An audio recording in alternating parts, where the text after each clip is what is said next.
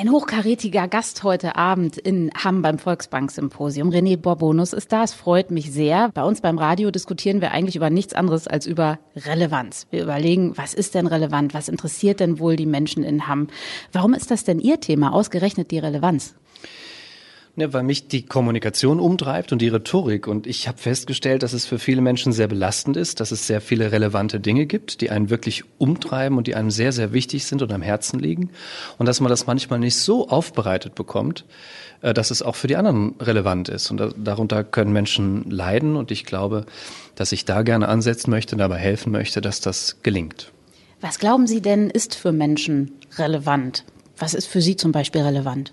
Ich glaube, die Frage ist spannend, weil jeder Mensch seine eigenen Relevanzstrukturen hat. Das heißt, ähm, die werden ausgebildet durch das, was wir wissen, durch das, durch unsere Neigungen. Das ist zum Teil genetisch disponiert, das wird natürlich zum Teil auch äh, dann dazu gewonnen. Aber das ist das Spannende, dass für jeden Menschen andere Dinge relevant sind. Und, und wenn mir zum Beispiel äh, die gesunde Ernährung meiner Kinder am Herzen liegt und ich sie auch für hochgradig relevant halte und sie möglicherweise auch faktisch relevant ist, heißt es aber noch lange nicht, dass ich meine Kinder jetzt dadurch irgendwie beeinflussen lassen, weil sie eben ihre eigenen Relevanzstrukturen haben. Und dann ist die Frage für den Kommunikationstrainer, der ich bin, wie kann ich das möglicherweise so aufbereiten, dass es für sie auch ein bisschen relevanter wird?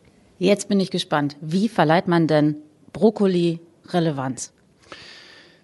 Es gibt verschiedene Möglichkeiten, das zu versuchen, ähm, möglicherweise durch Metaphern. Also das wäre zum Beispiel eine Lösung, die manchmal äh, bei meinen Kindern funktioniert, dass du eben das Brokkoli nicht Brokkoli, sondern Halkgemüse nennst beispielsweise.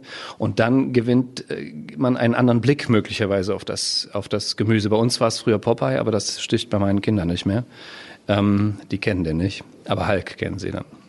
Also heißt auch so ein bisschen in die, in die Lebenswirklichkeit oder in das, was gerade die Fantasie der Kinder ist, reinholen. Ne? Du bist sowas wie ein Uberfahrer. Du musst die Leute da abholen, wo sie stehen. Und das geht über Bilderwelten, über Metaphern, über Analogien. Ganz, das ist der Kern der Rhetorik, natürlich, ja. Schauen wir mal auf das Gegenteil. Sie haben nämlich gerade gesagt, Sie werden auch über Relevanzkiller sprechen. Was ist denn ein Relevanzkiller? Was darf man auf gar keinen Fall machen, wenn man sich sinnvoll in der Kommunikation irgendwie bewähren will? Also wenn man möchte, dass das beim Gegenüber ankommt. Na, da gibt es einiges, aber also eins, was mich zum Beispiel gerade umtreibt und nervt, sind beispielsweise so äh, Pauschalierungen oder umgangssprachlich nennt man sie auch Pauschalisierungen.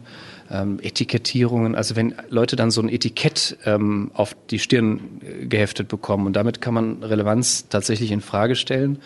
Und äh, leider erstickt man dadurch natürlich auch Debatten im keinem Beispiel. Wir haben gerade schon im Vorfeld äh, viel von Ihnen das Wort äh, Klimawandel oder Klimadebatte. Das ist ja ein, eigentlich ein sehr wichtiger Diskurs. Aber dann gibt es eben nicht wenig Menschen, die beispielsweise Kindern, die sich freitags dafür stark machen, äh, das Wort Klimahysterie oder Panik oder sowas ans Revers heften. Und das wäre so eine klassische Pauschalierung und dann muss ich mich nicht weiter damit beschäftigen. Und das ist natürlich äh, so ein Killer dann auch von Relevanz, ja klar. Wir haben viel über Kommunikation gerade schon gesprochen äh, zwischen Eltern und Kindern oder auch Kindern und Eltern. Wie ist es denn mit dem ewigen Geheimnis der Kommunikation zwischen Männern und Frauen?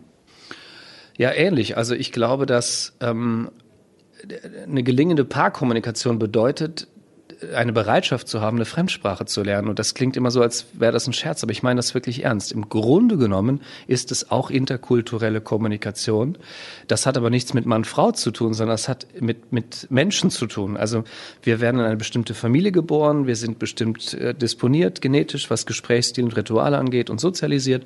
Und wenn wir dann andere Menschen treffen, die entschuldigen sich anders, die bitten anders, die sind möglicherweise anders verliebt, die fordern anders und so weiter und so fort. Und das Spannende ist, was ich immer finde, wenn wir ins Ausland gehen, nach Japan, lesen wir wochenlang Bücher, um uns mit diesen Ritualen vertraut zu machen.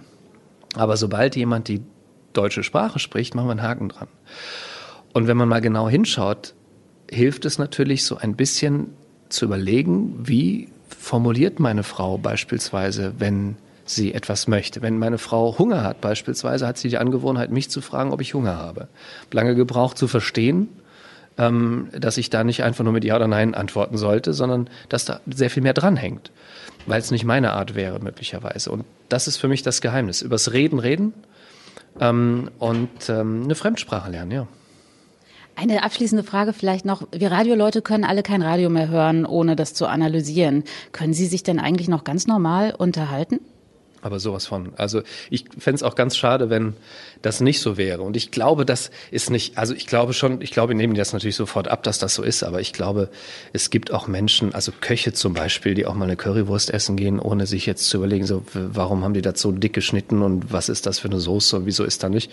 Und so geht mir das auch. Also ich glaube, ich würde wahnsinnig werden, wenn ich versuchen würde, oder also ich habe zum Glück diesen Blick nicht. Vielleicht haben das andere, ich weiß es nicht, aber ich habe den nicht. Ich unterhalte mich ganz normal. Ich mache auch dieselben Fehler wie alle anderen. Das Einzige, mir geht manchmal auf, dass ich einen Fehler gemacht habe, äh, meistens aber retrospektiv. Okay. Ganz herzlichen Dank, René Borbonus. Sehr spannendes Interview. Ganz herzlichen Dank. Ich danke Ihnen.